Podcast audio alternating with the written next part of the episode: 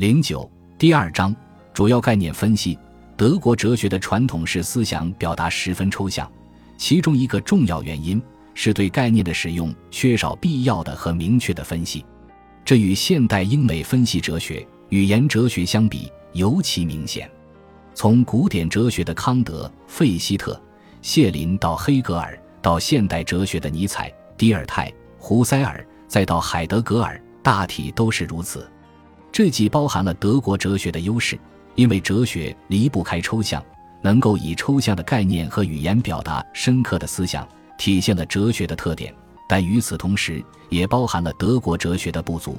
这就是使得思想表达晦涩深奥、很不清楚，造成了人们理解上的巨大困难。本章所要做的工作，就是对海德格尔哲学的主要概念做出分析，对他们的含义做出明确界定。对他们之间的关系做出明确阐明，并力求指出他们的思想来源，这对于把握海德格尔哲学的原貌，对于解除其文本的抽象晦涩是十分必要的。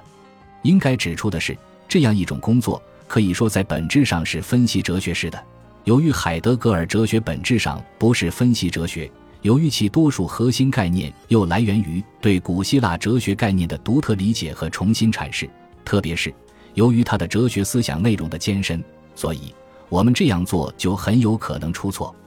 但考虑到在学术上，出错不仅是研究过程中难以避免的现象，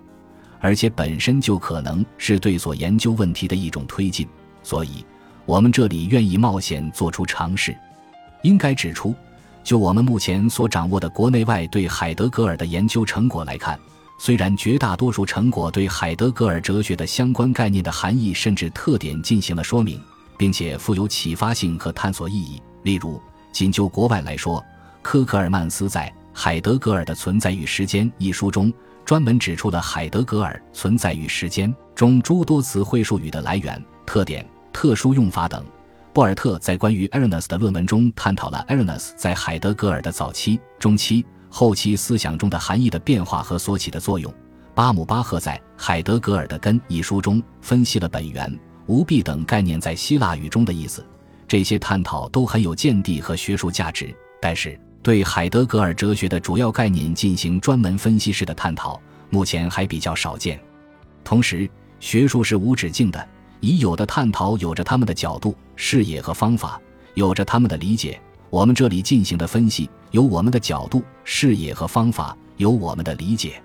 所以这应是本章的意义所在。我们将要分析的主要概念，按照内容的直接相关性，一共分为三组。第一组包括存在、存在的真理、存在的命运；第二组包括存在者、整体存在者、同一事情；第三组包括遮蔽与去蔽、遮蔽状态与去蔽状态。遮蔽者与去蔽者，同时在有必要的地方，我们也将指出某些概念之间的关系。